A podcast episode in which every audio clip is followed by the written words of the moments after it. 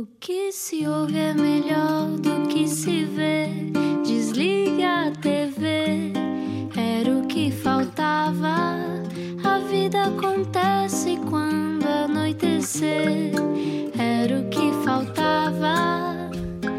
Juntos eu e você. Boa noite, boa viagem. Olá, bem-vindo ao Era o que Faltava. Bem-vinda ao Era o que Faltava. Eu sou o Rui Maria Pego Eu sou a Ana Martins. e hoje estamos muito, muito contentes. É sexta-feira, bom fim de semana, já está aí de fim de semana. Temos cá uma mulher extraordinária, mas se, se por acaso eh, está meio baralhado ou baralhada, vamos dizer quem é? Explica-nos como se eu tivesse acordado de um coma. 84 anos de carisma e de sabedoria. Helena Sacadura Cabral é economista, foi a primeira mulher a ser admitida nos quadros do Banco de Portugal, mas foi quando se lançou como escritora que mais nos ajudou a refletir sobre a vida. Mamãe, estou a falar com a Helena Sacadura Cabral. Todos temos duas opções: esperar que um dia especial aconteça ou celebrar a vida todos os dias, tornando-o especial. Helena Sacadura Cabral optou pela segunda, cronista, comentadora, escritora, otimista, já teve um programa na rádio comercial.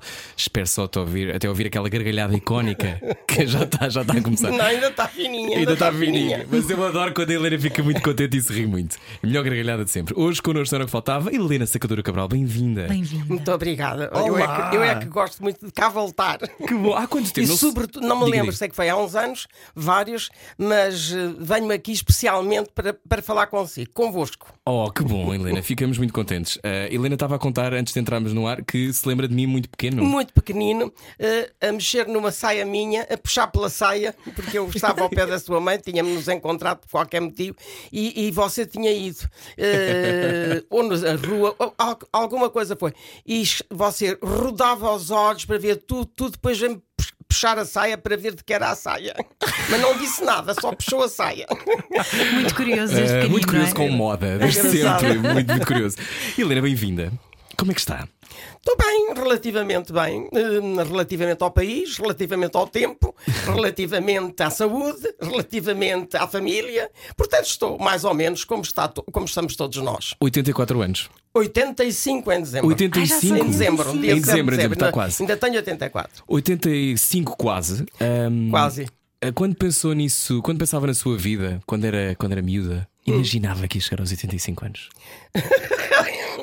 Não sei, acho que não, que não pensava, eh, não pensava chegar até tão tarde. Na, na idade. Não, não, não, eu não tenho nada. Outro dia perguntavam-me se eu tinha a noção da finitude, que é uma pergunta agradável de se fazer a alguém que tem Uhum. Lá chegaremos. 84 anos. Lá chegaremos. Eh, e eu disse: eh, há outras coisas muito mais agradáveis em que eu penso do que na finitude. Eu vou andar cá até que, e acho que pode acontecer até que você lhe caia um saco em cima da cabeça e morra primeiro que eu. É bem provável. Já aconteceu isso algumas vezes Já, na vida, já. não é? Eh, Tive agora uma boa amiga que eh, estava na Grécia e, e teve um ataque cardíaco e foi operado. Operada de urgência na Grécia. Ah, meu Deus. 50 anos. A Helena 50 diz anos. sempre tudo Ainda o que não pensa. feitos. Diz sempre tudo o que pensa, a Helena. Digo, digo quase sempre tudo o que pensa. Houve um período em que eu tinha alguma contenção na forma como dizia o que pensava, por causa dos meus dois filhos. Agora que eu não tenho, infelizmente, nenhum, e o outro, graças a Deus, já não está na política, era o que me faltava não dizer o que penso. Olha, e quando é que, antes disso, no Banco de Portugal, dizia tudo o que pensava? No Banco de Portugal eu tive a sorte hum, imensa, tive a sorte de ter um governador eh, de quem tenho uma saudade, dois, de quem tenho uma saudade imensa. Um, o Silva Lopes, o outro Jacinto Nunes. Jacinto Nunes eu conheci-o da faculdade, o Silva Lopes conheci-o porque fomos colegas antes dele ser meu superior hierárquico, fomos colegas noutros vários empregos. Hum, quando estava com eles, dizia rigorosamente o que pensava e eles também. Uh, cá fora tinha algum cuidado porque uh, o Banco de Portugal, que foi para mim uma grande escola, muito maior do que a faculdade de longe, um, tinha algumas regras antes do 25 de Abril, mas depois do 25 de Abril foi uma brisa que se tornou uma ventania e a coisa modificou-se muito. Então, quando é que entrou no Banco de Portugal? Eu, quando entrei no Banco de Portugal, eh, era uma casa eh, austera, vetusta, eh, os funcionários entravam por um elevador e a administração entrava por outra, e eu entrei para o gabinete de estudos, portanto, que é uma coisa já muito elitista. Hum. Podemos falar daquilo que ninguém sabe, e por mais que falemos, ninguém percebe, como se pode ver pelos economistas que nós ouvimos todos os dias na televisão. Quer dizer, a, a profissão deles é tornar difícil aquilo que pode ser simples. É hoje o papel do economista. Mas não era. Uh, não, uh, quando eu uh, fui para o Banco de Portugal, a ideia e a, e, a, e a, prática que tivemos foi de aproximar as pessoas de uma área. há uma iliteracia financeira muito grande em Portugal. Que ainda continua, hoje, que continua hoje, a graçar de uma forma absurda. Mané calculou o que é que isso era antes. e, portanto, a intenção era: o Gabinete de Estudos publicava uns boletins que eram básicos, que era quase que a, a Bíblia do, dos conhecimentos, e nós tentávamos, eh, por aproximação, por contacto com, inclusive com jornalistas, e eu trabalhei nessa área porque esfiava esse departamento, eh, tornar mais próximo o Banco de Portugal das pessoas. Hum, hoje, o Banco de Portugal perdeu muito da importância que tinha no antigamente, claro. uh, com a. Um, porque é supervisionado com a, pela não, Europa, com a é? globalização, claro. com, com, com a, uh, o, a, entrada na, na, na, na zona europeia, uh, o, o, Banco de Portugal hoje tem o seu papel muito limitado, porque nós tirávamos dinheiro, punhamos dinheiro, a, a gestão da coisa económica era feita no, no banco, agora não, é feita Isso em nos anos 60, não é? Sim, sim. Anos 60. Já que falamos em economia, esta semana uh, foi anunciada o aumento da idade da reforma para os 67. O que é que acha disso? eu dou-me cá uma vontade de rir. essas medidas dão-me cá uma vontade de rir que nem quero saber. Porquê que tem vontade de rir? É ficarmos, até ficarmos com bengalinha de. Não é de. Não é de já não é de prata, é de metal. É, é, não, é mais uns anitos a trabalhar, acho bem. E os jovens ficam à espera na bicha. Claro. Uh, mas a, a, a, Helena... mas a Helena tem 85, uh, quase 85 e ainda trabalha por não, opção própria, e, não é? E trabalha em economia. Uh, eu, eu, tenho os meus clientes, eu tenho uma empresa com o meu filho Paulo uh, que é de, de, da área financeira e, portanto, de, gosto muito de escrever, mas aquilo que está. Um, a trabalhar nos neurónios é de facto a, a parte económica ou financeira. Então, uh, quando se tem uh, um filho, dois filhos na política, como é que depois, sabendo estas coisas todas de economia, sabendo tudo, tanto, tanto de tudo, como é que se gera quando vê decisões no ar com as quais não concorda? O, o, o Paulo tinha o bom senso até há bastante tempo uh, que, enquanto esteve na política, falava de política e não se metia muito nas questões económicas. Portanto, o seu brilhantismo ficava-se pela política. O Miguel era economista, Portanto, o Paulo é jurista, portanto, uhum. ficava lá pela forma jurídica das coisas. Não creio que perceba muito da área jurídica, portanto, disse-me sempre que nunca faria nem advocacia, nem seria juiz. Portanto, que eu não tivesse ideias. Mesmo assim, ainda obriguei a fazer a. a, a agregação à ordem? A, a, sim, sim, sim. Obrigou. Obriguei, obriguei. Ah, Helena, como o meu pai, como a minha mãe. Eu sou mãe que obriga. Era isso que eu lhe ia perguntar, que tipo de mãe é que era? Ah, não, não, não. Eu sou mãe que obriga. Eu Andava sou muito boa mãe, mas exijo contrapartidas. Não, penso que isto é tudo gratuito. Hum. Não há amor gratuito. Não acredito nunca nisso. Não. Não, não. Diz, é uma frase muito bonita dizer: o amor é a única coisa que não se compra. O amor é gratuito. Não é. Não é? Não é. Não tem a expressão monetária. Uhum. Agora, você não dá amor, eh, a não ser que seja realmente santo, e não creio que lhe, que lhe esteja destinado esse destino. Eu também acho que não tem sempre uma expectativa de contrapartida. Ai, não tenho roupa para ir com aquela auréola, sabe? Também é meus é, não. Dá, não dá. Eu fico bem de branco. Fica. Mas de virgem não tenho nada. então, gerindo uh, essa sua uh, presença maternal, uh, quando, quando, quando eles nascem e depois quando vai, quando vai criando, soube sempre logo que isso queria ser mãe? Era uma coisa que parecia era uma coisa Ai, não, óbvia. Não, não, não, não, Porque eu imagino com uma não, carreira extraordinária. Não, não Rui.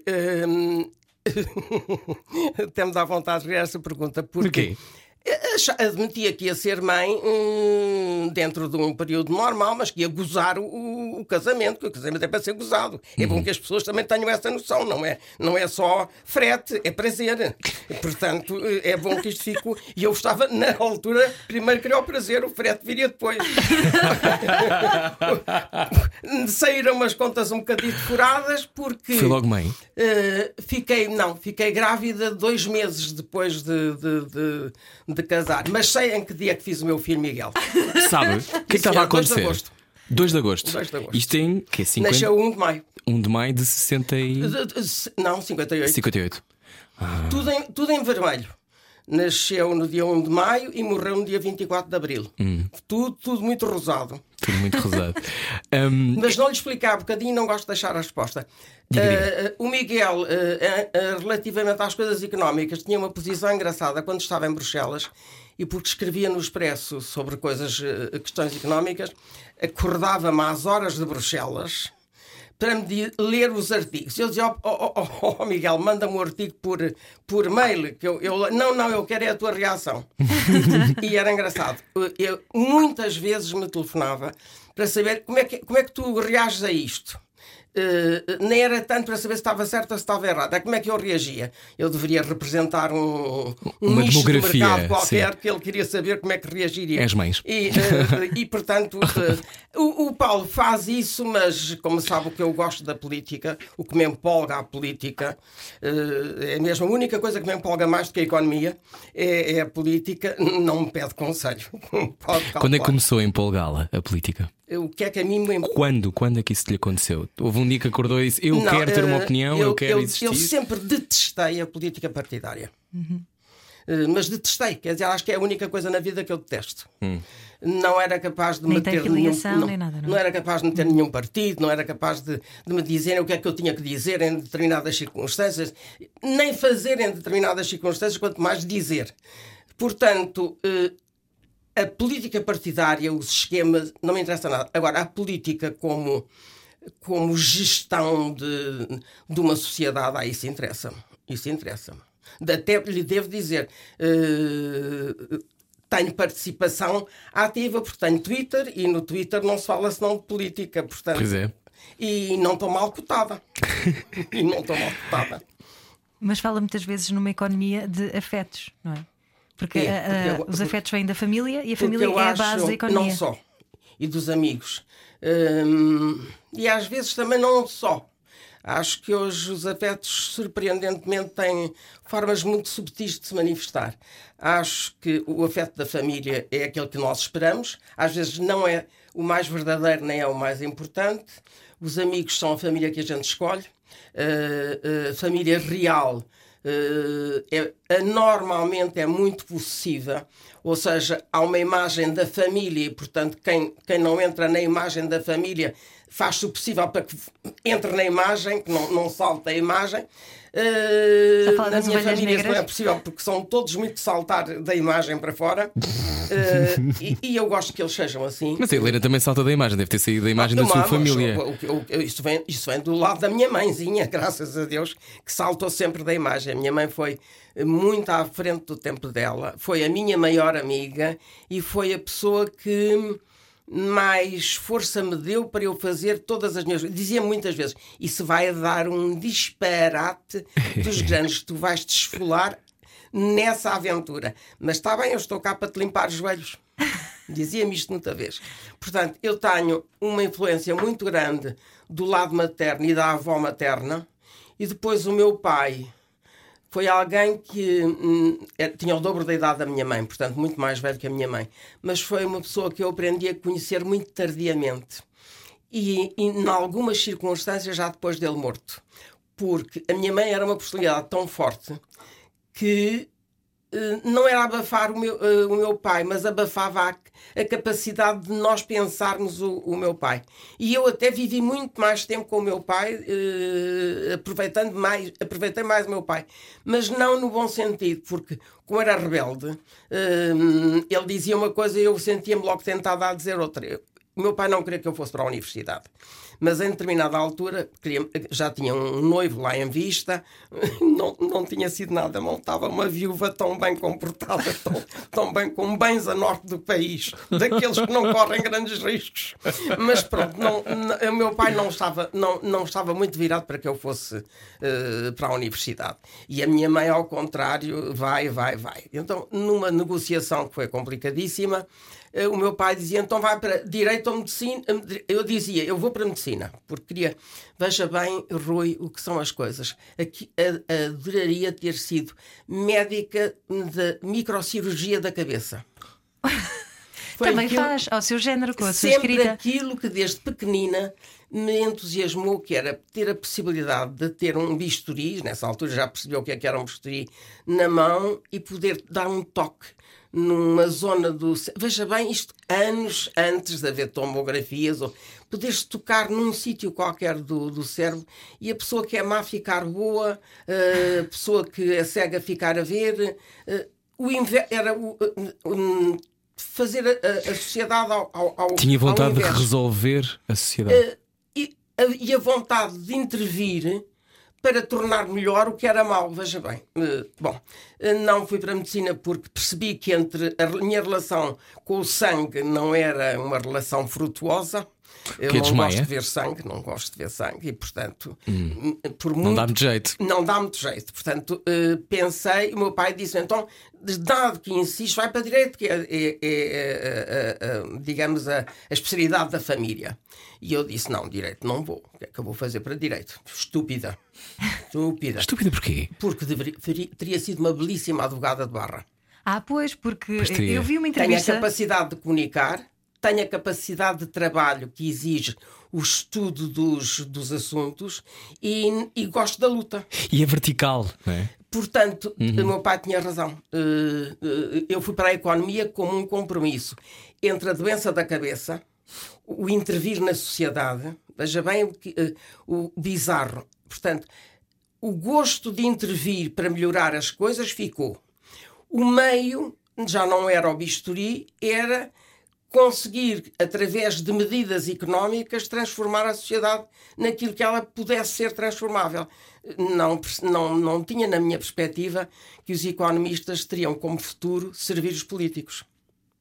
Pumba, vai buscar. Eu vi uma entrevista sua na Fátima Lopes em que dizia que o seu pai costumava dar-lhe um banquinho e uh, tinha que falar 5 minutos sobre um tema.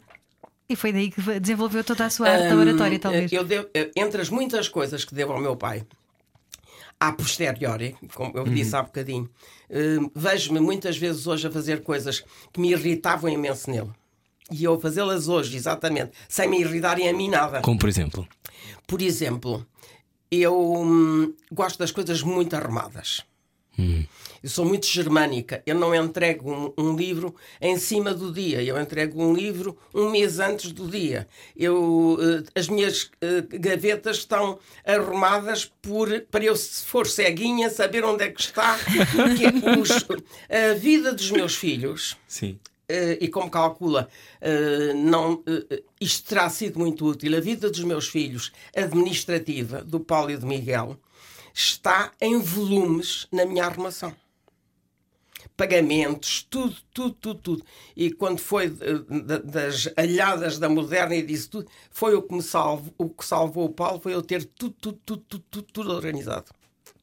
Eu sou muito germânica nisso. Olha, a minha mãe não é assim. a minha mãe não sabe onde é que, onde é que tem nada.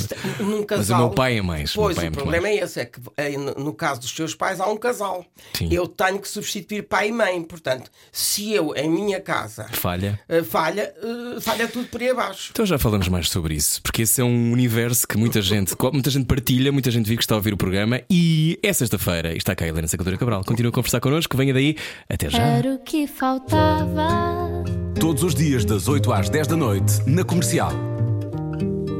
Boa viagem com a Rádio Comercial, quase nos 85 anos. Helena Sacadura Cabral dizia-nos há pouco que uh, ser pai e ser mãe uh, é um dos maiores desafios da vida. É, é. Eu sou grande defensora, eh, tenho escrito ultimamente muito, se for ao Twitter, eh, dei origem a grandes hum, eh, comentários por causa da deci- uma decisão, não, de uma proposta do PS da guarda partilhada. Além da, a guarda conjunta, eu eh, defendo-a porque acho que os homens foram muito injustamente tratados, os pais, durante muito tempo, afastados dos filhos, porque a guarda dos filhos Na era lógica entregar- de que as mães eram sempre era, melhores. eram sempre, portanto, eh, Co- que um- não é verdade. não é verdade, como é lógico. E os, pais, e os filhos precisam de uma presença feminina, de uma presença masculina, seja lá para o que for, mas porque precisam do pai e da mãe. Portanto, agora houve uma proposta de, de, eh, eh, residência partilhada. E aí eu acho que é possível, que é aceitável a partir de uma determinada eh, idade, lá não, não diz nada quanto à idade, eu não vejo uma criança de dois anos ou uma criança de biberon andar de um lado para o outro, uma semana com um, uma semana com outro, ou 15 dias com um, 15 dias com o outro. Agora, que, que leite é que tu dás? Olha, agora eh, que, que, a, que horas é que são as mamadas? Quer dizer, não, não, não- Claro. não dá. Depois, também não acho muito hum, prático, não sei, acho que a criança tem que ser ouvida mas não acho prático uma criança habituar-se a ter como norma fazer a mala para ir para a casa do pai, fazer a mala para ir para a casa da mãe. E, sobretudo, preocupa-me muito uma coisa. Nos- é muito difícil encontrar um casal em que o poder económico do pai e o poder económico da mãe seja igual. Portanto, a tendência será sempre a que o lado mais frágil seja o derrotado, e o derrotado é entre aspas, ou seja, seja aquele para quem o filho prefere menos ir. Porque é lógico que uma criança de 6, 7 anos não está formada eticamente nem moralmente para saber coitado do meu pai ou coitado da minha mãe que ganha menos não me pode dar o que pode dar o outro. É evidente que as pessoas podem dizer, mas dá afeto, mas dá presença. Nem isso, porque hoje em dia o pai e a mãe trabalham ambos da mesma forma e, portanto, afeto só se for pelo telefone, eh, WhatsApp, com a imagem, porque mais nada. Portanto, eh, tenho algum receio que estas medidas eh, possam hum, ter. hum, têm que ser muito cautelosamente tomadas. Idade, características dos pais, porque hoje há muitas mulheres que ganham mais do que os homens, portanto, eu não estou aqui a defender o lado feminino, porque hoje eh, não, não é nada. Sim, o poder económico não tem género, não é? Pois é, tem- portanto, a criança precisa dos dois, precisa de duas referências. E tenho algo, não sei, eh, os meus filhos foram eh, filhos de pais divorciados. eh, nunca houve regras. os filhos queriam, quando estavam com o pai, estavam, quando queriam estar com a mãe, estavam. Basicamente estavam na minha casa. Um dia o Miguel disse-me: Eu quero ir viver com o meu pai, e foi. Que idade Que idade é tinha? que tinha? Tinha 13 anos. Eh, e olha, e quando quiseres voltar, se quiseres voltar, voltas. E assim foi. Quer dizer, eh, não, não houve drama nenhum, não fiquei eh, eh, na casa de banho a chorar, a chorar. Ah, ele prefere o pai. E se preferisse, o que é que eu havia de fazer? E a partir de que idade é que acha que a guarda partilhada faz sentido? Faz sentido a partir dos 15 anos a decisão de, de poder viver nas duas casas. Aí acho que um, um, um, um miúdo e uma miúda de 15 anos já vão para, para, para os campos de férias, já, já, já, Já têm a chave da é? casa, já têm uma série de coisas. Não vamos fantasiar, uma miúda aos 14, dá lá ao lado mais fraquinho, vamos lá. Uma miúda aos 14 anos sabe que se fizer certas coisas engravida, que se não fizer outras coisas, ou que se tomar outras coisas pode ficar bêbada, pode acontecer-lhe isso. Portanto, ela pode não ter ainda experimentado, mas tem um mundo à sua volta eh, que lhe permite ver o que é que ela quer, quer fazer, eh, escolher. A clareza, a clareza da sua responsabilidade social vem de onde? do meu pai. Do seu pai. Meu pai. Meu pai.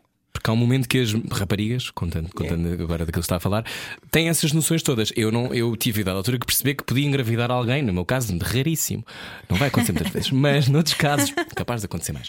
Mas aquela, eu não tive essa coisa que Mas as minhas irmãs. pai. Pois Nada posso de- e quero. nada- e nada- quero. nada de confusões. Eventualmente, exatamente. Mas, por exemplo, eh, as, as minhas irmãs têm que lidar com isso muito cedo. Eu não, eu não sei o que isso é, não é? Aquela coisa de eu posso gerar vida.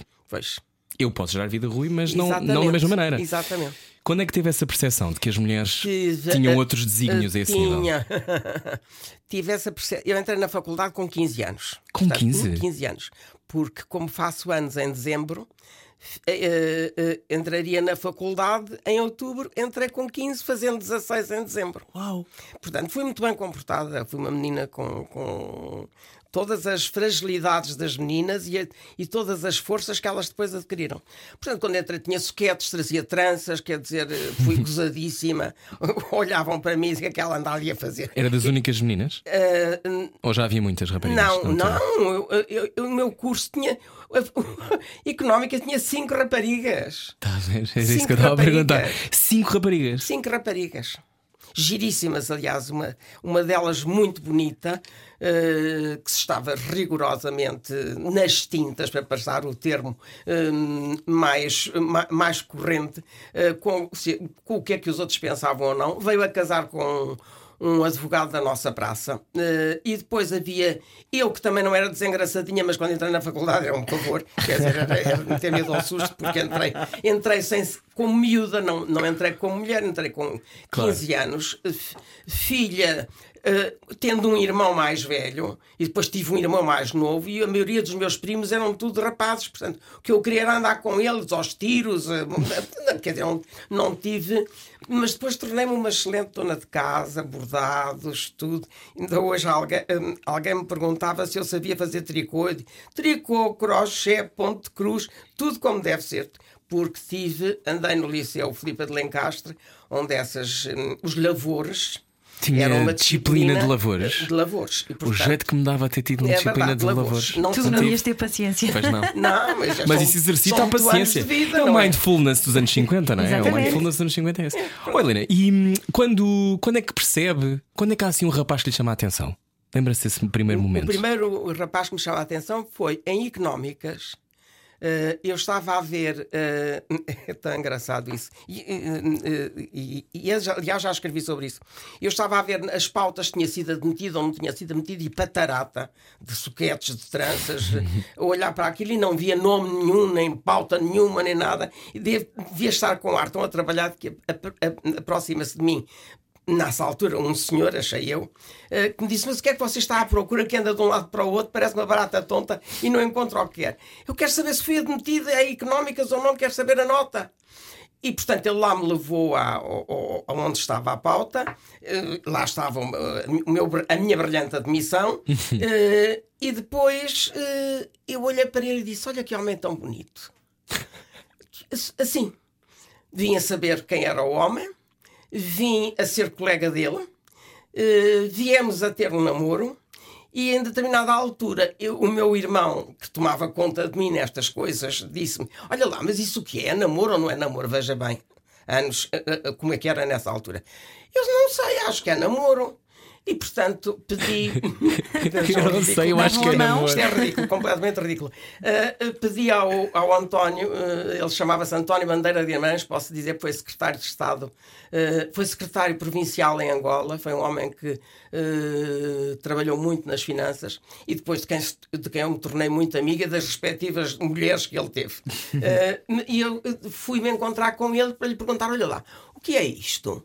Uh, isto é namoro, vejam bem, uh, conversa de gagos, quer dizer, se você, se você ouvir isto a alguém, não, não acredita. Mas quando é o primeiro, se calhar temos na dúvida. Eu, por acaso, ele, acho que isso hoje continua a acontecer. É, ele respondeu-me com um ar meio a gozar: hum. Não ponhas a carroça à frente dos bois.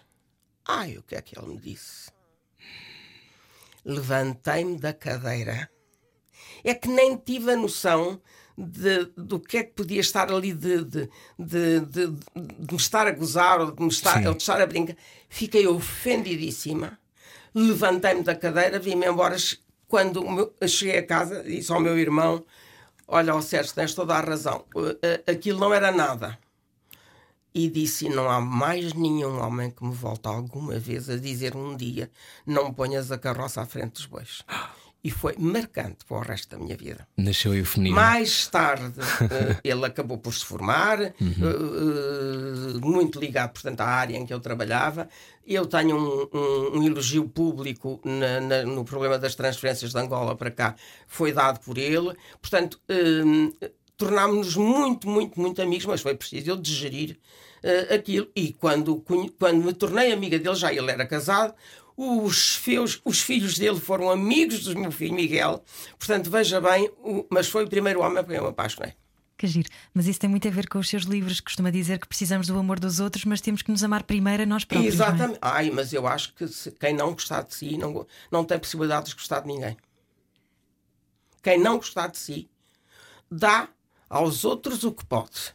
Que é Mas não pouco, manifestamente si- pouco, não é? Mas se não gostar de si, dá um pode pequenino, um churuca. Quando é que percebeu isso? Uh, percebi. Olha, depois disto percebi, depois namorei um- o Dr. João Salgueiro durante uh, um, praticamente o curso. Eu adoro que diga os nomes das pessoas. Não tenho problema nenhum, pois faz parte da minha Claro. cronologia e da deles também. E, e como não estou a contar nada de íntimo, eh, eh, depois hum, casei com o Nuno Portas. podia ter casado seis dias depois de o ter conhecido. Casámos seis meses. Acha que sabemos Depois. sempre quando conhecemos a pessoa? Verdade. Acha isso? Podia casar, ter-me casado com o Nuno uma semana depois de ter conhecido. Mas porquê? Ouviu campainhas atrás de si? Isso Eram é os anjos é a tocarem eu, as Eu sou trombetas? extraordinariamente sensível à inteligência. Nunca namorei um homem burro, graças a Deus, na minha vida. Eh, qualquer destas duas pessoas anteriores de que falei eh, eh, eram pessoas muito inteligentes, muito competentes. Um já não é vivo, que é o António. Eh, o João está vivo e, e- e é uma pessoa que penso que continuará a funcionar brilhantemente. Portanto, eram, eram, éramos concorrentes no curso, tínhamos, tínhamos as notas melhores do curso. Portanto, hum, sempre me embeveci hum, pela inteligência. Eh, No caso do Nuno, era a inteligência e um grau de loucura que os artistas têm hum, que não tinham os outros, que eram pessoas Eram mais dentro da caixa. do, do- do mainstream, portanto, não. não. E, e achei, pronto, eh, é isto que eu quero. Pronto. E, e não casei logo, porque, enfim, porque havia porque é pressão familiar, quer dizer, ninguém casa Não ao podia- fim de, se, de seis de dias. semana, não, quer dizer, pronto. Então, e, e quando foi o momento do casamento, gostou de se casar? Ai, pouco. me- Eu tive um, um desastre à ida e eu tive um desastre à vinda. Eu casei em Fátima, tive um desastre quando fui para lá. De carro? De carro, sim. Bateu com o carro? Não, bati com o carro, um boi foi contra o carro. Um boi foi contra o Um carro? boi, um boi, um boi atravessou-se na estrada. Você não calculou o que, é que eram os caminhos para, para, hum, Lá para Fátima. para Fátima. Eh, Estava a inaugurar-se o Cabo Coaxial Lisboa-Porto, que era uma coisa que ainda estava toda de terra e lamacenta e tudo. Portanto, da primeira vez, portanto, à ida para Fátima, eh, eu, eh, o Nuno eh, e mais duas, as, as madrinhas, íamos no carro, pronto, eh, o carro teve um desastre, não aparecíamos em Fátima, um, enfim, um, um, um drama existencial. muita graça. E não havia telemóveis. E comunicar para Fátima não era simples, como Mas calcula. Fátima não está sempre a ouvir? Fátima está sempre a ouvir. Pois é, é, é, é, é, era, era estar completamente isolada. Incomunicável. Porque quem, comunicar para Fátima para onde? Pois. Uh, tinha que haver um telefone Fixo Uh, Hoje para é ligar muito simples. claro. Portanto, lá conseguimos um telefone de onde poderiam estar, enfim, E as famílias à espera? à espera, à espera, para, para o casamento no dia seguinte. Ah, para o dia seguinte. Pronto, Ok. lá conseguimos avisar, portanto chegámos tardíssimo, já estava toda a gente preocupada, o que é que teria acontecido. Eh, penso que a minha mãe estaria mais preocupada ainda, mas enfim, não vão aqueles dois terem-se lembrado de não casar e fugirem ou coisa que o valha. Que era uma coisa que poderia acontecer. Podia acontecer perfeitamente. Comigo, aliás, pode acontecer sempre qualquer coisa inesperada. não, é, não, não é gracioso ter como certo, a não ser aquilo que eu diga, podes ter a certeza, porque eu não falho. A não Uhum. Sim. ser que morra, mas Sim. não. Portanto, no dia seguinte, lá nos casámos, casou-nos um padre nosso, eh, um padre que era padre nessa altura, mas que foi nosso amigo antes de ser padre, portanto, até ter tomado a- a- as ordens. E, e depois à vinda, o, o Nuno não conduzia muito bem. Se calhar esse foi sempre o em- problema. Empancou.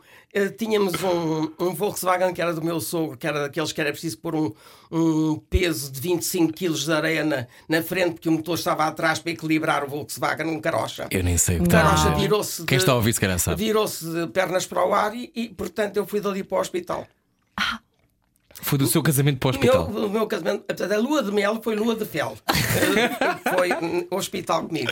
Oh, Helena, e quando eh, teve a aliança no dedo, Sim. qual foi a primeira coisa em que pensou? A aliança não me emocionou nada porque era muito bonita e eu eh, tinha sido desenhada pelo Nuno Sim. e não me deu uma grande. Já sabia o que é que ia ser. Eu tenho esta que é a aliança dos meus avós e dos meus pais junta Hum. Eh, e que foi desenhada também, é quadrada. Muito bonita. não é completamente redonda, é quadrada. E, portanto, essa- esta sim, para mim tem muito valor, anda sempre comigo. Hum, Era mais um momento, aquela, Aquela- mística, não é? Hum, eu, eu, eu achei é que tinha muito trapo em cima, muito, muito, vestido. muito vestido, muito, muito véu, muita cauda, muita, eu queria era pôr-me à vontade. E, e, e vir-me embora daquilo porque queria estar com o Nuno, portanto já tinha estado com a família, já tinha sido aquele acidente na véspera. Bom, e depois o acidente do dia. E já foi- conhecia bem o Nuno, ou não? conhecia, eu achava que sim. Ah, ok. Eu achava que sim, como calcula, Era um casamento que se descobre tudo. eh, é no casamento que se descobre tudo. Eu acho. É- é casamento e viajar. Não acha que a viajar também se descobre todas Ah, as pessoas? coisas. Eu acho que a viajar se sobre descobre nós tudo. próprios e sobre se viajamos com outras pessoas sobre as outras pessoas. A Ana até tem um podcast de viagens. É. Tem, sim, senhor. Tem que ir lá, a Helena. Porque a Helena é uma viajante inveterada, não é? Ah, e, e descobri eh, ainda hoje. ao- o, o meu neto mais velho está agora a faz- durante seis meses anda pelas Américas do Sul Uhum. com a namorada. Eh, Eu, na altura, achei que aquilo não era uma solução muito lógica e depois disse: burra, já lhe pedi desculpa por WhatsApp. Porque, de facto, se ele não fizer agora, Quando é que vai fazer? Nunca mais faz. Portanto, fez muito bem em ter ido. Qual é que foi eu- a última viagem que Ah, fez? Já agora. A última viagem que fez foi a Marrakech, que eu adoro. Hum, já falamos dela então, assim. É a seguir. Está a ouvir o Era o que Faltava hoje com a inesgotável Helena Sacadura Cabral. Era o que faltava. Todos os dias, das 8 às 10 da noite, na comercial. Bem-vindo, bem-vinda ao Era o que Faltava. Está cá a Helena Sacadura Cabral. Estamos a falar de viagens ahm, e de casamentos. O casamento. plural, é? no plural. Ahm, o casamento é uma viagem que vale a pena? Hum, eu Fica um devo pouco dizer uma coisa. Embora o meu casamento tenha resultado em divórcio, eu devo ao Nuno coisas muito importantes da minha vida. Eu nunca teria a sensibilidade à cor, ao volume, às luzes, se não tivesse sido casada com o Nuno. Também não teria hum, as raivas e as fúrias que tenho de vez em quando se não tivesse sido casada com ele eu descobri hum, um, lado completamente novo depois de me ter casado. Meu pai deu uma educação clássica, Beethoven, Chopin, eh, e aquelas óperas pesadas, Navio Fantasma e não sei o quê, e eu caso com um sujeito que 15 dias depois me punha eh, na Praça da Alegria a ouvir jazz. Bom, hum, portanto, eu- o Nuno fez de mim outra pessoa. E isso eu não esqueço. Eh, quando, Mudou-a. eh, eh, eh, descobriu em mim uma Helena que teria ficado possivelmente adormecida se eu tivesse mantido no caminho da tradição. Portanto, devo-lhe muito isso. Eh, e, portanto, não esqueço. A coisa não deu hum, certo, porque a partir de certa altura ele começou a tomar o caminho da política, passou a substituir a Helena. Eu não gosto de ser substituída por coisas gosto nem, nem gosto de ser substituída por pessoas, mas enfim, ninguém gosta de ser substituída. Mas por ideias, então ainda, me- ainda me, me incomoda mais. E era lógico que a coisa ia acabar. Pronto. É possível ficar com alguém que não tenha a nossa vi- visão política da É, vida? é, É. possível, eu acho que é possível. É possível, Mas é mas, exige, exige eh, duas pessoas muito especiais. Muito especiais. Eu tenho esse exercício com os meus filhos. Claro. Eh, e portanto. Um de esquerda, outro de direita. Eu nunca, nunca pensei como o Paulo nem como o Miguel. Hum, em certas alturas estava de acordo com o Paulo, outras vezes estava de acordo com o Miguel. Hum, e isso era sempre tomado como ou estava co- contra um filho ou estava contra o outro. Quando eu estava era a favor de mim própria, quer dizer, eu tenho neurónios, eu penso, não eu não poucos. sou só mãe de- do Paulo e do Miguel, antes deles existirem. Uma vez alguém apresenta- me apresentava e dizia, "Ah, doutora Helena, assim, assado, e e é mãe dos. Eu disse, ó oh, senhora engenheiro, desculpe lá, eu hoje já não vou aguentar isso. Eles é que são meus filhos. Portanto, eu não sou mãe de coisa a ninguém. Quando apresentar o Dr. Paulo ou o Dr. Miguel, diga se fizer favor que eles são filhos da Helena e do Nuno. Agora, acabe-me com a maternidade como forma de apresentação. E a partir daí ninguém mais me apresentou como mãe do Miguel e do Paulo Portas. Ficou Eu resolvido. reajo, Ficou reajo. resolvido. Continua ah, com, com esta idade, com os 84, quase 85, continua a arranjar-se, continua a divertir-se. É esse o segredo para a sua juventude? Por. Eu não sei se tenho juventude ou De não. espírito, Às com vezes olho- certeza. olho- olho Jovialidade para, para para o espelho e não. E podia estar bastante melhor se fizesse umas intervençõezinhas eh, daquelas, não sei, uns Botox. botoxinhos, uma Mas esse sorriso mas para era, tudo. eh, eh, tenho medo que me fio da sala de operações. Para já não havia, não havia am- amor Ah, se não gosta à de beleza sangue, que me fizesse ultrapassar isso. Eh, e de resto, acho que aí estou como a Natália Correia, cada, hum, cada hum, hum, ruga do, do meu corpo e cada ruga da minha cara tem uma história. E eu não estou nada interessada em, em limpar histórias da minha vida. Está em paz com, a- com, a sua- com o seu percurso. Eh, o estou em Está em paz com a sua vida, com o seu percurso, Estou em com a sua paz. história. Eh, paz é uma, é uma palavra um bocadinho difícil de. de, de, de- Etérea, não é? se você me pergunta hum, se eu aceito bem o meu percurso, sim. Eh, mas tenho, tenho carências, como olha o Tolentino, que me faz uma falta doida cá. Claro. Portanto, digamos que eu, eu estou serena. Uh, mas não estou à espera da morte. Portanto, uh, a minha paz é uma coisa relativa. Se há alguma coisa que me irrita, vai-se a paz ao à, à viola, quer dizer, e, e eu irrito-me mesmo. Portanto, estou serena, isso acho que sim. Acho que pode-se chegar à minha idade, olhar para trás e dizer aquilo que eu digo. Fiz o melhor que soube e o melhor que pude. Se foi o que era o melhor ou se era o desejável, isso eu não tenho a certeza. Mas vou prestar contas disso com certeza um dia. Helena escreve muito, Escrevo muito, gosta de escrever. gosto de escrever. Lança para aí uns dois livros por ano, mais ou menos? É Dois livros por ano, mais ou menos. Mas Uau. isso exige uma disciplina férrea. Eu tenho uma disciplina férrea. Eu, eu escrevo todos os dias. Acorda uma hora específica. Uh, não, eu, eu, eu- eu não gosto de regras. Ah, é, é Uh, rígida, mas não gosta de regras. O, eu, o laço germânico tem que ser suavizado com. Uh, Uma joie de depois vivre. um- o escudo de folie. Não, dizer, claro. Não escrevo hoje, por exemplo, não escrevo hoje porque me vou divertir para qualquer sítio e depois passo um fim de semana a escrever. Mas eu sei que é esse o preço. Agora, hum, de facto, escrever é uma catarse.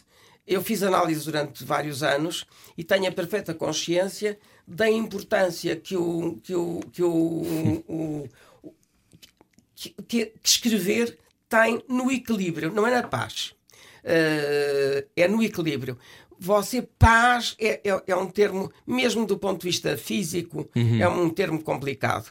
Há equilíbrios, as pessoas tentam pontes, mesmo quando a gente diz que os países estão em, eh, chegaram à paz, assinaram um contrato de paz, um tratado equilibrados, de paz. É- é- apenas. isso quer dizer que, bom, não, não vamos bugir de um lado e do outro sem aviso. Pronto, é isso. Ah, ah, portanto, n- digamos que respondendo à, à- à sua pergunta, hum,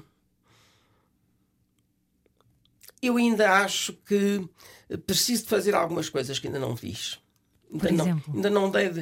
ah, queria fazer uma coisa com o meu neto mais velho, que era partir do Algarve e ir até ao, ao- ao- ponto mais ao norte de Portugal. Pela Nacional 2, aquela que atravessa Hum, o país por onde todo? fosse, sem, sem, sem destino, como eu fiz uma vez em Paris, quando fui para Deauville.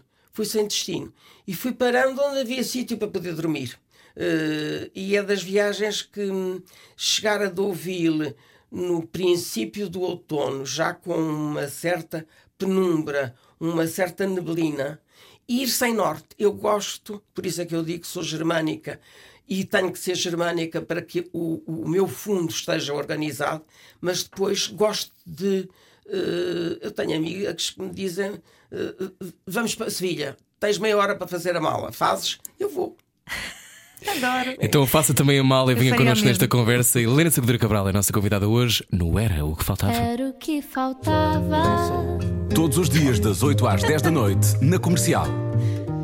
Helena Sacadura Cabral, nossa convidada de hoje, eh, está a ouvir o Era o que faltava. Boa sexta-feira. Helena, nós temos isto em comum. Eu também faria a mala e também iria embora com meia hora. Ah, eu Porque eu também. acho que nós temos de estar vivos e temos de aproveitar as coisas que nos estão a acontecer. Tive tanta noção disso quando o vi. Eu disse-lhe uma vez que tinha escrito sobre si eh, naquele programa da, da TVI. Pois foi, da, Foi o júri que eu mais gostei e adorei vê-lo naquele júri. Oh, Eh. Aliás, escrevi e disse: Você estava ali completamente você pensar que eu sabia que você era filho da Júlia, que era filho Conhecia-me desde pequenino, não é? Uh, portanto, conhecia os seus pais uh, e, e- e a pessoa que ali estava era uma pessoa completamente à vontade. Era ela própria, deu-me um gosto. Digo isto porque Obrigado, deu um Helena. gosto particular vê-lo. Obrigado, É obrigado, obrigado. de ouro. Ah, muito É, obrigado. é verdade, é, é um menino de ouro. É, sim. Muito obrigado. Helena, hum, já falámos de muitas coisas. Batizou-se aos 21 anos Hum. e furou as orelhas aos 43. Como assim?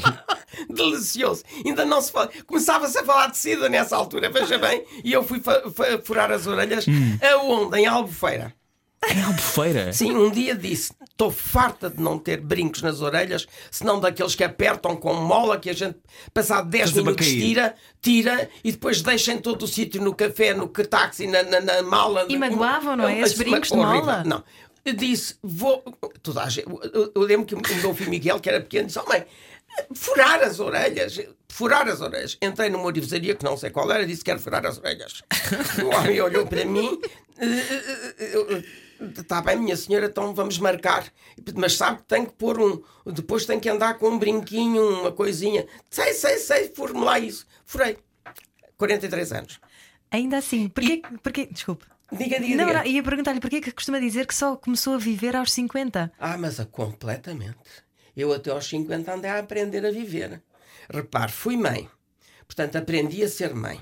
Fui economista. Aprendi a usar as ferramentas que o curso me tinha dado. Aprendi depois a usar as minhas ferramentas pessoais. Senão ficava no princípio da fila e os outros chegavam lá ah, ao princípio, ao, ao fundo. Entrei no Banco de Portugal onde não entravam mulheres. E sabia o risco que, isso, eh, que- que corria, porque preparava-me para ir para tribunal se não fosse admitida. Uau. portanto, hum, eu posso dizer que aquilo que tenho foi conquistado por mim. Nunca tive nem um. Não, posso dizer isto inteiramente à vontade. Nunca tive um, um- um lugar eh, arranjado por, eh, por eh, cunha, nunca tive subsídios para fazer coisas que não existem, nunca tive. Nunca me filiei politicamente, passei alguns maus bocados por ser a mãe do Paulo e de Miguel, ora apanhava pancada de um lado, ora apanhava pancada do outro. Gostei de ser mãe dos filhos do Nuno. Eh, não me passou pela cabeça ter filhos de mais ninguém.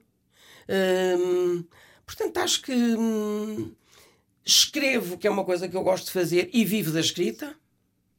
Uh, não me queixo, os meus livros vendem, e, portanto, os meus, os meus leitores são os que me dão, dão justificação para eu continuar a escrever. Faço uma vida hum, normal, mas que me satisfaz quando chegar à altura. Mas diz também que tem muita pena quando uma mulher de 50 anos quer ter 30. Ah, isso, ah, isso não tenho pena, isso é uma coisa. Porquê? põe- Isso põe-me põe-me tristíssimo. É uma negação. É, é, os joelhos é uma coisa lindíssima numa, numa, numa mulher. Hum. Mas numa mulher que tem um, um belo corpo, Umas os joelhos é da- das, da- da- das partes do corpo mais bonitas, que faz a ligação entre a parte de cima da perna e a parte de baixo da perna. Portanto, uma mulher aos, eh, com essa idade, já nem digo, aos 50, aos, já não tem uns joelhos maravilhosos. Tem uns joelhos que já se notam as, as, as rugas, etc. Para que mostrar o que não é o melhor? Mas é há, vantagem? mas há pessoas que querem mostrar aquilo que querem, que não é? o que tenho melhor. Eu não me passaria. O que eu tenho melhor neste momento é o que tenho dentro da cabeça. Portanto, aquilo que eu uso é o que tenho dentro da cabeça. Quer dizer, é isso que eu mostro. É, é a lógica da- da- da- E ao longo da sua vida pensou muito na beleza? Ou foi uma coisa que para si nunca foi um tema? Eu era mulher gira. Pois eu sei, Era, pensei que Era. Era é. Ah, Mas- era- mas é. eh, eh, hoje sou uma senhora bem composta, mas na altura era mulher gira. Eh, mas não, a beleza nunca me. Nem Nunca a sequer me seduziu, não é? nem sequer me serviu, porque eh, por ser gira eu eh, não fui, não ocupei certos lugares. Acha? Portanto, a beleza pode, não era, o- não era o meu caso, eu não era uma beleza, eu era uma mulher gira, mas para certas pessoas, na escolha, é melhor que ela seja um bocadinho mais feinha. Uh, e depois, mulher divorciada, mais complicada ainda, não é? Que é sempre um risco para os casais. Divorciou-se com que, em que altura? Do... Tinha, uh, uh, tive casado 11 anos, portanto, 31, 32. 31, estamos a falar de quê? anos 70? Sim, 70. Essa altura era muito difícil divorciar. Era muito difícil divorciar. Como é que, lidou? Como, é que, como é que foi a sua vida nos, não, nos instantes seguintes? Eu era casada religiosamente. Portanto, era, o meu estado era estado casada, vírgula, separada judicialmente de pessoas e bens. Você não supõe que isto era no passaporte. Uh, em França, uma vez perguntaram-me o que é que há aquele Estado? E eu tive que explicar que, se eu era casada. E eu disse: eu não sou casada, mas no meu país há um. um Nunca um ser casada pela igreja. Uma e... concordante a igreja. O que se faz na igreja tem efeitos civis. Pronto. Mas, uh, enfim. Depois não, mas uh, uh, até, eu, até eu me ter divorciado era isto, nunca mais me esquece. Estado, casada, vírgula, separada judicialmente de pessoas e bens. No seu livro, Gosto de Gostar, diz que gosto de gostar dos meus filhos, gosto de gostar dos meus amigos, gosto de gostar do meu trabalho, até gosto de gostar de mim, enfim, gostar de gostar é de facto muito mais do que gostar. O que é que isto quer dizer? Para si, é gostar, por exemplo, de estar aqui. Oh. Uh, é, é, não, é fazer as coisas com gosto e gostar das coisas de que se faz. Hum. É muito. Oh, oh, oh Rui, uh, uh, todos nós fazemos coisas de que gostamos. E há dias em que as coisas não correm com. Uh, raramente isso me acontece.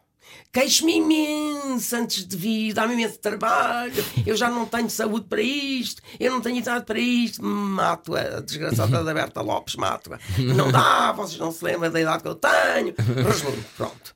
Uh, e uh, uh, voltando ao ponto de equilíbrio, depois tenho muito prazer naquilo que faço. Aliás, nós somos uns sortudos. A Helena estava a dizer antes de começarmos a entrevista que tinha pensado nunca mais dar entrevistas, mas que aceitou dar por causa do pequeno Rui Maria Pedro, oh. que ele conhece. É a última entrevista. Não é nada. É, é, é. Pode ter sido relativamente a este livro, uh, não dou nem mais nenhuma, é a última. Está este... farta de falar. Sim porque você ainda me tem perguntado de coisas diferentes, mas, uh, mas eu de vezes não, eu estou a ser injusta. E a Cristina fez-me uma a, a Cristina fez aliás duas belíssimas entrevistas. Uh, que era há uns dois ou três anos, e mesmo com o Manel. Mas, e também com. Ai, meu Deus, começa a, invocar. Uh, há cinco ou seis boas entrevistas uh, uhum. minhas que foram feitas com pessoas com quem eu a, a Cristina, quando entrevista, por exemplo, desaparece o tom de voz da, da Cristina da manhã? e é, uh, e é de facto uma um, é, é um slow. Uh, uh, a, a, conversa decorre toda como se estivéssemos à lareira a conversar sobre um filme que tínhamos visto na semana passada. É, é, é surpreendente a alteração vocal que ela, que ela faz e fez-me duas entrevistas muito boas em que isso é muitíssimo nítido. O Manel não, o Manel é, é, mais ou menos sempre a brincar e, portanto, acabamos por nos rir os dois, mas depois fez-me uma para o livro e essa entrevista foi a sério e foi. E, e eu conheço bem o Manel e gosto muito do Manel, portanto, Manel Luís estou muito à vontade. Uh, Manel Luís, gosto muito dele gosto muito do Rui, portanto, gosto muito dos dois. Que lindo. Então, se agora está, nos, está, nos está a dizer que é a sua última entrevista sobre este livro, vamos ter que aproveitar este, este momento. um, como é que se lida com a perda, Helena? Uh, como se a pessoa estivesse presente. Eu não, não, não sinto que perdi o meu filho. Para já, uh, eu digo isto muitas vezes: uh, ter filhos não é uma coisa que a gente. Um, eh, tenha por acaso. Acontecem-nos porque nós fizemos por isso, graças a Deus, mas porque, e quantos não fazem por isso e não têm filhos e não conseguem ter filhos? Uh, os filhos eu considero sempre uma dádiva. Dádiva de que eu gozo os primeiros anos, mas uhum. depois a minha obrigação é deixá-los voar. Neste momento, o Paulo está metade do tempo fora de Portugal, metade do tempo em Portugal. Portanto, uhum. eu vejo menos hoje do quando ele estava na política. Mas acho o preço baratíssimo. Baratíssimo. Depois, eh, a perda do Miguel. O Miguel, a única coisa que me pediu antes de morrer foi que eu uh, vivesse como se ele estivesse cá. E eh, eu não sei explicar isto, não tenho nada de, de brasileira, nem de esotérica, osso, nem de osso coisa. mas místico. eh, a, a- a presença do meu filho Miguel chega a ter cheiro. Assim como os miúdos, quando saltam para a cama, os meus saltavam para a nossa cabeça, cheira a mãe, a almofada cheira a mãe, a almofada cheira a mãe. Eh, eh, o Miguel está muito presente na minha vida, muito presente. E lida bem. Leio coisas e eh, às vezes estou a ler coisas e a pensar o que ele, o que ele gozará a ler isto. Claro. Portanto, não tenho. Tenho mais a noção de perda na minha mãe. Eh, ambos morreram da- com a mesma doença, com um cancro. Ambos tiveram uma morte terrível. A minha mãe morreu no dia de Natal, como calculo, é um belo dia. Este, este, este, este período de, de dezembro para mim é um, é um encanto. Eh, Ainda sente. eh, Sinto. Tantos anos depois. Nunca mais, nunca mais eh, fiz Natal. Nunca mais. Nunca mais fiz Natal. Natal para mim é um dia. E, e eu que sou católica. É um dia. hum, Aí temos um diálogo e eu e lá em cima hum, não vale a pena pedirem porque Não há. não há. Não há. Portanto, eh, a perda. hum, mai- eu talvez eh, vá dizer uma barbaridade. Mas. hum, às vezes há perdas pessoais sem mortes que são mais fundas, mais dilacerantes do que eh, a perda com a morte. Hum, conheço vários casos desses. Quando alguém a desaponta? Como? Quando alguém a desaponta? Ai, o- o- o- quando se confia muito em alguém e a confiança é traída, eu acho que é das coisas mais violentas a que o ser humano pode ser eh, submetido. É, um, é uma guerra, é, é como se apanhasse uma bomba em cima. E Isso eu acho. Eh, E o que é que acho- aprendeu com, com este seu com este processo? Porque eu sempre eu cresci a ouvir dizer é, é um- é o maior medo da minha mãe, por exemplo, eh, que eh, perder um filho em vida é, das, é a dor mais dilacerante de todas. É uma coisa que não tem explicação. Não tem explicação. Não tem. É tão fundo que era como se eu lhe dissesse que não há parte nenhuma do corpo que não doa. Hum, só que desde o dia 24 de abril que eu fiz exatamente aquilo que o Miguel me pediu. Eu no dia 1 de maio, portanto, uma semana depois do meu filho morrer, eu estava na Feira do Livro a assinar livros. Eu sei, eu ouvi falar que sim. Portanto, hum, o, Miguel está. Eu não tomo uma decisão sem me pôr em, em conversa com ele lá para cima. Ele não estará. Ele, com certeza que me dirá que, olha, que eu não estou no sítio onde tu pensas. Mas, Ou então está à porta a mediar. mas porque é é exatamente, é como se estivesse. É como se estivesse. E se ele não fez, de facto, não, não fez cedência nenhuma na, na parte religiosa, eh, morreu com uma dignidade enorme, com um sofrimento horroroso, porque, como você sabe, o câncer do pulmão eh, asfixia, portanto. Sim. Mas hum, penso nele de uma forma que me satisfaz muito, porque viveu a vida exatamente que quis viver.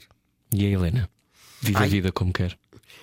Eu também posso dizer que, tirando aqueles anitos até aos 50, tirando aqueles anitos estava até a aos aprender? 50, que estive a aprender e que vivia a vida de várias pessoas, quer dizer, ao mesmo tempo, eh, e a minha um bocadinho, eh, a partir daí. hum, Não, tudo o que veio a tudo o que veio foi ganho. Então, e agora quer ter uma mota? Helena. Eu já tenho um irmão que tem várias motos. e eu já tive uma moto. Mas depois a moto estava a ser muito cobiçada pelos netos. E eu disse: temos aqui um problema que eu tenho dois netos e só tenho uma moto. Portanto, vamos despachar a moto. ok? Eu nestas coisas sou muito radical e não há mais o drama da moto. E portanto a moto foi para um sobrinho eh, que ficou muito satisfeito com ela. Acho piada, eu não, não vou atravessar a cidade em moto, porque eu tenho um pavor de- de- das trotinetes que me passam pela frente quando eu estou a guiar.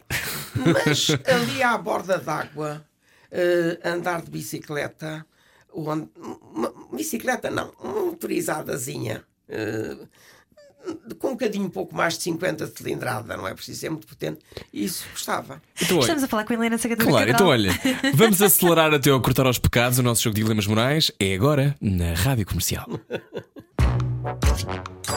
Cortar aos pecados. A Rádio Comercial quer saber o estado anímico dos portugueses num jogo de dilemas morais. Ahá, Dilemas Morais hoje com Helena Sacadura Cabral, também está a ver no YouTube. Helena, esta é a sua câmara, se quiser dizer olá, quem está a ver no YouTube. Muito bem, Helena Sacadura Cabral, 85 anos em breve, uma vida inteira a ajudar os portugueses a perceber sobre a economia, entre outras coisas, sobre si E a mesmos. perceber quem são, E exatamente. quem são, exatamente. Vamos ao primeiro. A Helena foi a primeira mulher a entrar para os quadros do Banco de Portugal, bravo por isso. Bravo. Imaginemos que deteta alguém nos altos cargos de gestão que comete uma ilegalidade, uma falcatrua, vamos falar em bom português. Denuncia ou chama-o à atenção primeiro? Primeiro chama a atenção. E depois, se a pessoa não tomar eh, eh, a atitude conveniente ou consequente de- dessa conversa, denuncio. Já lhe aconteceu alguma vez? Não, felizmente. E porquê que acha que nós temos todos esta desconfiança? Porquê que acha que nós temos este- todos esta desconfiança crónica em relação aos bancos, em relação às pessoas que trabalham em Eles põem a jeito. Põem-se muito a jeito. Quer dizer, eh, disparam alterações sem nos avisarem. eh, o governo, seja ele qual for, eh, este ou outro, eh, também toma medidas que os fazem disparar com contramedidas. Repara, hoje em dia nós temos taxas para tudo. Eu entro no banco e já- a respirar, já soube respirar, já pago taxa. Sim. E como, e como é que vê esta, por exemplo, esta possível injeção de capital nova que vai se calhar até o final do ano? O que é que acha sobre Eu- essas coisas? Eu acho que as injeções de capital são sempre um grande risco e são sempre hum, a radiografia de que alguma coisa hum, era melhor que não acontecesse. Portanto, a gente só faz radiografias quando tem dúvidas sobre se há alguma coisa Algum que vai dar a partido. pena ser radiografada. Uh, uh, portanto, não vejo a injeção nem como injeção, nem como radiografia, uma coisa que eu aprecio muito. Portanto, injeções, Helena não gosta, não Mas gosta de injeções. Mas gosta de ir ao fundo da questão, gosta Gosto de de ir ao fundo da questão. Mas habitualmente, quando se vai ao fundo da questão, não é com injeções que a gente resolve o problema. Essa é a última eh, solução para resolver problemas. Olhando agora para o território das amizades, vai jantar à casa de um amigo, de um grande amigo, que acaba de comprar um quadro caríssimo, porém hediondo, feio como à noite. Ele pergunta se gosta. A Helena diz a verdade. Disse: Olha, corresponde a, uma, a, uma, a um tipo de pintura que eu não compraria, mas compreendo que para ti seja um investimento. Corretíssima. Não diz que não gosta. para quê, não é? Para quê? Se ele Claro, gosta, Gostos não se se discutem, ele não é? Eh, perguntou-me, eh, não me perguntou o meu gosto. Pergunta se eu gosto, eu gosto que ele goste. Eh, agora também Lá gosto está, de, gosta que goste. Uh, também gosto de lhe dizer que ali está um investimento. Até porque nem sei se ele não comprou por investimento e se ele gostou ou não. Conheço muita gente que tem em casa quadros de que não gosta, mas que se representam investimentos. Lá está. Experiência. Fáceis de se enrolar e de se transportarem. Lá está. Muito bem, dilema número 3. A Helena já deu aulas, a minha mãe também. Minha mãe é grande, grande fã sua, beijinhos, mãe. Ah, enquanto pessoa, faz ah, parte do regulamento. Enquanto pessoa, não, enquanto professora, faz parte do regulamento de chumbar alunos que plagiem. Um dos seus alunos mais talentosos, porém, compra as respostas de um teste, mas depois sente-se culpado por isso e confessa tudo. A Helena chumba o aluno. Chumbo. Chamou a atenção ainda assim? Ou ah, Chumbo, agradece uh, ter, uh, ter uh, confessado a Que ele verdade? sinta arrependimento depois é um problema dele, não é um problema meu. Eu tenho que uh, julgar é se ele, relativamente aos outros colegas, esteve em circunstâncias idênticas. Não esteve. Porque se não esteve, eu não posso, se não tinha que ir rever todas as classificações que tivesse dado aos outros e pontuar com mais um bocadinho. Claro. Portanto, se ele depois tem problemas, mando ao padre ou mando falar com o reitor. Como é que vê esta questão de não chumbar até determinado ano de escolaridade? Bom, eu, eh, eh, prefiro nem me pronunciar sobre isso. Quer dizer, isso é um facilitismo de uma natureza tal. O chumbo tem- não é uma penalização. eh, É uma consequência, É não uma é? consequência. Claro. Portanto, o, o aluno, se não percebe que se não chumbar, tanto faz estudar como não estudar, e como não está ainda formatizado não é suficientemente adulto para perceber que na vida é com os nossos, as nossas ferramentas que nós vencemos, ou então temos um, um, uma filiação partidária que nos facilita isso, mas nunca é seguro, porque volta não volta, rebola a bola e vem outra qualquer. Barco, Portanto, é? de cima vem para baixo, é melhor que tenha consciência de que é com as suas mãos, a sua cabeça, a sua inteligência que obtém aquilo que quer.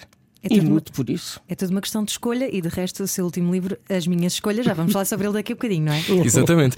Um, e era o que eu lhe ia perguntar. Um, em relação a esta história do, do facilitismo, um, sente que tem saudades de ser professora? Tenho toda. Tem saudades de ser professora? é difícil a resposta que eu lhe vou dar. Eu, fui- eu não fui nunca uma professora tradicional. Eu eh, gostava de circular entre os meus alunos, gostava de me sentar na- nas cadeiras deles. A diferença entre o, estra- o estrado e o aluno eh, chegava-me nos exames, porque eu aí tinha uma, eh, outro tipo de autoridade, era uma fiscalizadora. Não estava ali a fazer outra coisa. A professora que toma conta de provas fiscaliza, mais nada, é uma polícia. Não era uma coisa que me agradasse muito, mas fazia parte da, da, da- da- da minha função. Hum, saudades do que hoje se ensina, não porque eu acho que os conteúdos, tenho muitas dúvidas sobre alguns conteúdos de algumas matérias. Saudades de ser eu a, a ensinar ou a dizer o que penso sobre as coisas, mesmo que sendo contra mim própria, isso tenho, porque eh, eu ensinei para além da economia guionismo. E aprendi guionismo com um homem, eh, o Doc Comparato, um brasileiro grande guionista. eh, de altíssimo nível, é guionista com quem também. trabalhei. Nós trabalhámos juntos, eu e o Doc, e portanto tive muito prazer em dar aulas de, de, de guionismo. Onde é que deu aulas de guionismo? Na Moderna, no único curso que houve de guionismo foi o da Moderna. Que giro, não sabia. E ele é- é- era eu, o António Pedro Vasconcelos na realização, eh, e ainda havia mais um. Mas os professores são fundamentais Eh, na, vida, na, vi- na nossa vida. Uh, Vou-lhe dizer uma coisa, eu gosto muito do sistema de ensino dos ingleses, não é exatamente o nosso uh, sistema latino. Uh, nem gosto muito dos exames feitos como são feitos. Há bocadinho esqueci-me de, de, uh, uh, concretizar isso. Uh, os exames servem para avaliar não é só o conhecimento, é a capacidade que o indivíduo tem de aprender. E, portanto, pode acontecer que um aluno não saiba muito, saiba o suficiente para poder passar de ano, e esse aluno vir a ser um belíssimo aluno. Noutro meio, eh, ensinado de outra forma. Tive vários casos meus eh, desses, portanto, sei inteiramente do que falo. Que pena não ter sido seu aluno, porque senão talvez não tivesse chamado a economia, porque Não queria tinha muito chumbado. aprender. Não tinha chumbado, não tinha. Quem me Não chamou tinha. foi César das Não Neves, tinha. várias vezes. Eu vou-lhe dizer uma coisa: eu odiava matemática. Odiava. odiava. E quando escolhi económicas, escolhi porque naquele ano eu ia tirar as duas áreas que não tinham economia, que era havia o o curso tinha quatro vertentes. No meio do meu sexto ano, daquela bela linha G que eu, em que eu fui, sai a reforma de económicas e põe matemática obrigatória em, to- em- em- todo o curso. Eu ia desistir e a minha mãe disse-me: não desistas de ti própria. Vê se percebes o que é que, o que, é que se passa entre ti e a matemática. Eu tive um homem, não quero deixar de, de lhe prestar essa homenagem, foi meu assistente e que era tio de uma amiga minha e que me disse: aquilo que você tem em relação à matemática é pura e simplesmente medo. Se você estiver disposta a prescindir de três meses de férias, eu ensino-lhe o que é pensar a matemática. E foi o que fez? Eu sou formada em econometria, que é a matemática aplicada à economia. A minha especialidade é estudos matemáticos, fazer estudos matemáticos sobre um determinado mercado, um determinado assunto.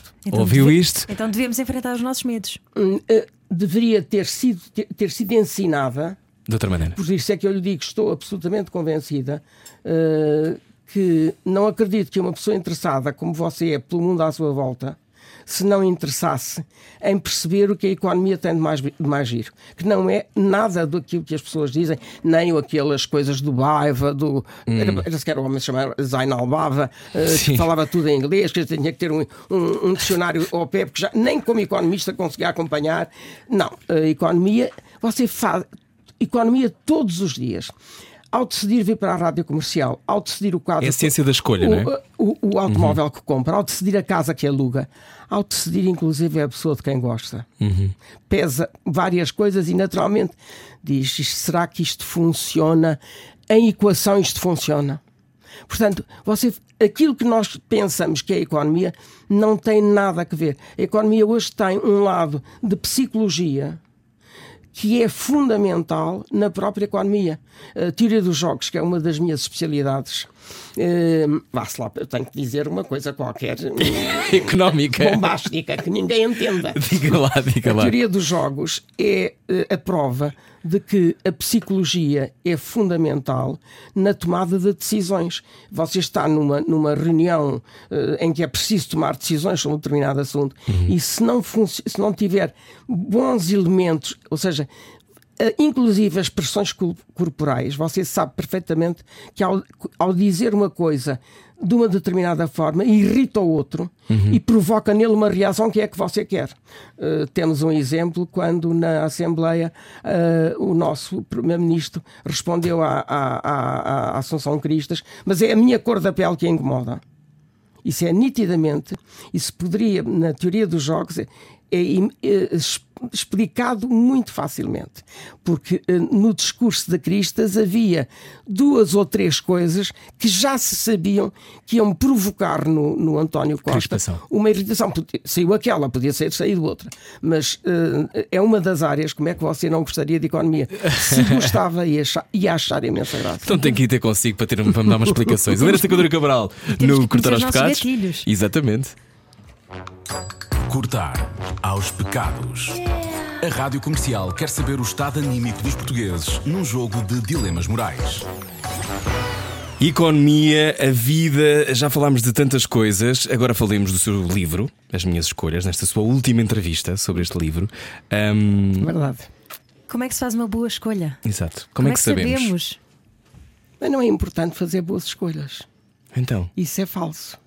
É importante fazer as escolhas que nós estamos preparadas para fazer naquela altura.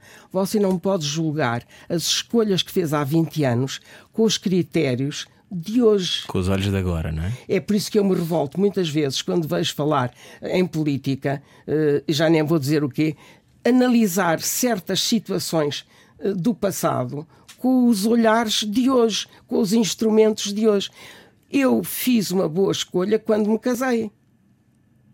No entanto, divorciei-me dez anos depois. Ou seja, para a altura em que eu me casei, a, a, escolha estava certa.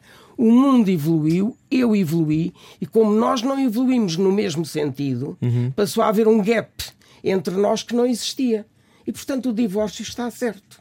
O divórcio não é um falhanço. Não, não, quer dizer, é a solução natural para duas pessoas que gostaram uma da outra, mas passaram a gostar depois de coisas diferentes às vezes consegue-se conciliar. Eu não serei tão habilidosa quanto isso e, achei que era melhor estrear-me por outras coisas. Então somos quem somos dentro das nossas circunstâncias. Exatamente. E não dentro das circunstâncias ou fora da época ou, ou, ou, que os outros querem que a gente seja, porque há duas situações em relação a nós: é o que nós somos, o que os outros pensam de nós uhum. e o uhum. que nós pensamos de nós. Portanto, há três visões de uma pessoa. E o que é que aprendeu mais com este último livro que fez? Qual foi assim, a lição que surgiu? Epifania. Algum, algum... Na minha vida? Sim, ou para si. Não sei se passou a comprar outro tipo de bolos quando vai Penso à pastelaria. Que a, grande, mas... a grande lição que eu acho que se pode tirar da, da vida, e não só da minha, é uma que é muito pouco praticada, é a tolerância. Hum. Para mim, é uma das qualidades mais importantes da formação de uma pessoa. Tolerar, ou seja, não é preciso eu estar de acordo consigo, é preciso saber ouvi-lo. Eu posso estar totalmente em desacordo, fico a continuar em desacordo, mas eu ouvi uma pessoa que vale tanto quanto eu, que não pensa como eu, não vive como eu, uhum. mas que tem direito a viver como quer. Portanto, para mim, a base de qualquer situação de equilíbrio, lá vamos à paz da, da primeira parte da, da conversa, é a tolerância. Para mim, é a maior qualidade do ser humano. Mas nós estamos numa fase particularmente intolerante, ou não? Nós somos muito intolerantes e de um, de uma, de um moralismo bacoco. Eh, daqueles que faz dó porque tomamos medidas eh, como se fôssemos muito moderninhos, muito moderninhos, entendemos tudo e depois no dia a dia somos os tipos repelentes em certas coisas de intolerância. Onde é que a Helena é mais intolerante? eu, eu tenho que fazer um enorme esforço para tolerar os intolerantes. É o meu maior esforço. Falo-lhe com o coração nas mãos. Hum, estar numa conversa, ver alguém de uma total intolerância e eu não, não cair no, na, Na, na, na oposição a isso. na mesma coisa é o maior de, de- é hum, a minha maior vitória eh, sobre mim própria. Nós falamos muito sobre isto, sobre estes temas, sobre porque eu acho que cada vez mais, e, e imagino para quem tem muita memória, ah, e tendo em conta aquilo que o país atravessou, E estamos a falar com a Helena Sacadura Cabral, só para recordar. claro, seja particularmente esquisito quem observa a polarização. É verdade. Mas hum, quando eu estava no Banco de Portugal, muitas vezes pensava, eh, quando nós pertencemos à Associação de Comércio Livre, ainda não estávamos, ainda estávamos só eh, a ver se entrávamos, se não entrávamos.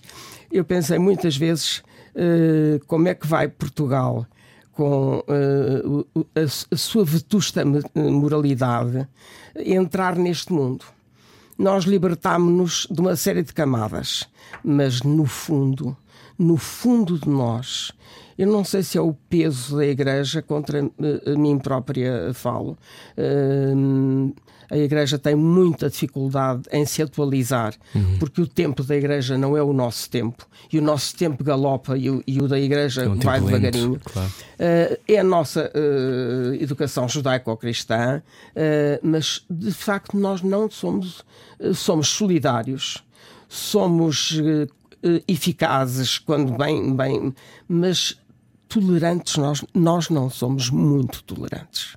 E nestes tempos de uma Europa que se, se está a revelar, não é? Aquilo que nós sabemos, nacional populista e afins, acha que ainda assim devemos dar voz a, esses, a essas camadas?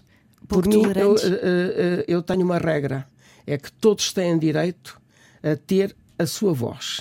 Portanto, eu não posso dizer que a primeira qualidade que eu, que eu, a- que eu defendo é a tolerância e depois dizer assim, mas aquele coitadinho que é de extrema-direita não, não põe aqui o pé.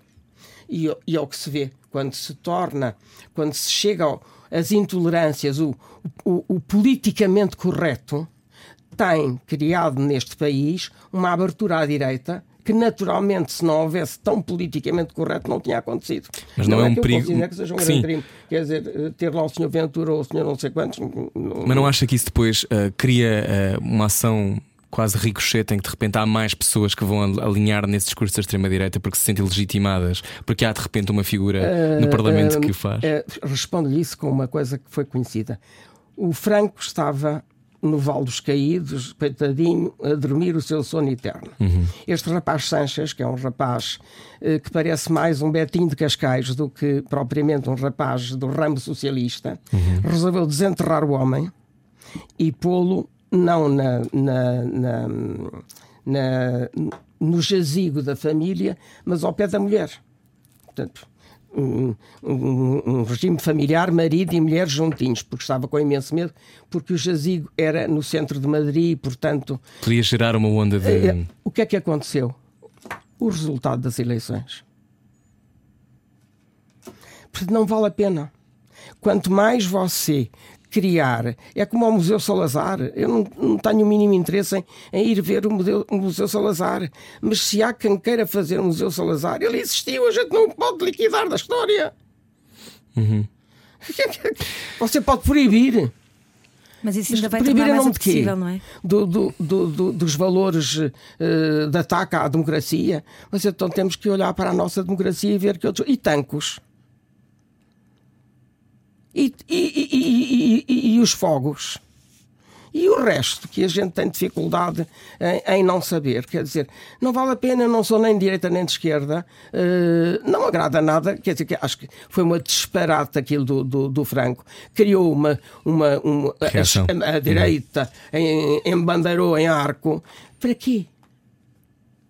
Parece que estamos todos disponíveis para, para entrar nesses, nesses comboios de alta velocidade, tá. seja para o lado esquerdo, seja para o lado direito. Seja... Eh, o populismo, neste momento, eh, sobretudo no sul da Europa, eh, já, nós já somos uns rapazitos, como o sul da Europa já tem uma tendência para, para a briga, para. De ferver, para, não é? Para, para, sangue, com sangue. Uh, aquele rapaz de Itália é um rapazito que Deus a gente fala do Trump, mas também se olharmos para aqui, veja a Inglaterra, a base Sim. da democracia, sem ser lá o Aristóteles e os outros do, do, do, da velha guarda.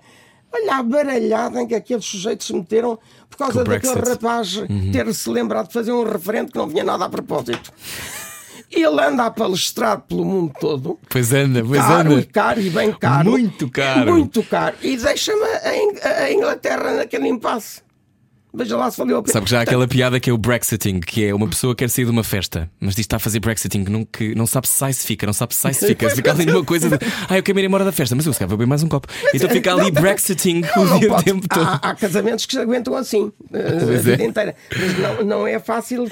E, portanto, Uh, quando você me fala de populismo, quer à direita, quer à esquerda, a minha rigor, não tenho a menor simpatia por, por certas figuras da direita, mas também não tenho a menor simpatia figuras por, da esquerda. Por, por, de esquerda. Quer dizer, vamos lá ver, quer dizer, mataram muitos, mataram muita gente, o Hitler matou muita gente, mas houve muita gente à esquerda que matou muita gente. Sim. Não podemos embranquecer a história. E quem conhece a história sabe o que é que acontece. Portanto, uh, uh, eu nem, nem me sei situar, porque eu às vezes estou tão à esquerda que. Acorda mais à esquerda, depois vai ao longo do dia ficando mais para a direita. Uma, oh, vou-lhe dizer uma coisa. Às vezes estou tão à esquerda que acho que a esquerda está à direita. Eu dizia imensas vezes isto ao Miguel: Ó oh, Miguel, a tua esquerda a mim parece-me de direita. Outras vezes estou realmente à direita, completamente à direita. Não, não extremista, não tenho nem paciência, nem pachorra, nem, nem capacidade auditiva para, para certo tipo de, de, de, coisas. Então, fechando esta conversa maravilhosa, uh, o que é que lhe apetece fazer mais até o final do ano? Vamos sair aqui da zona da política. até o final do ano. Já sabemos que a, a Mota já foi para um sobrinho. Uh, uh, a Mota já não, já não gosta de problema. Vai. Eu não posso deixar de me furtar a almoçar com o meu irmão mais novo no dia do Natal, mas não é, não é uma coisa que me agrade, e depois quero partir em paz para um sítio de planície uh, onde não há casas, não há nada, há bichos, há uma planície ou alentejana ou africana uh, onde eu esteja comigo e com Nosso Senhor, uh, talvez com o meu filho Miguel de vez em quando, mas estar um, preciso de estar só. Um, um, em uns 15 dias depois disto. Oxigenar-me. Uh, Foi fazendo isso ao longo da vida, esses momentos de silêncio. Preciso, preciso, muito de fazer momentos de silêncio na minha vida. Felizmente tenho a minha a vida organizada de maneira a poder fazer isso, mas é, é o que me apetece. Para mim, o Natal é depois desse almoço de família que eu respeito, porque uh, nós não somos todos iguais, uhum. uh, com muita criança, muita.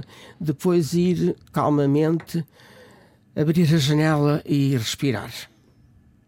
E é no silêncio que a fé eclode? Ai, muito, muito, muito.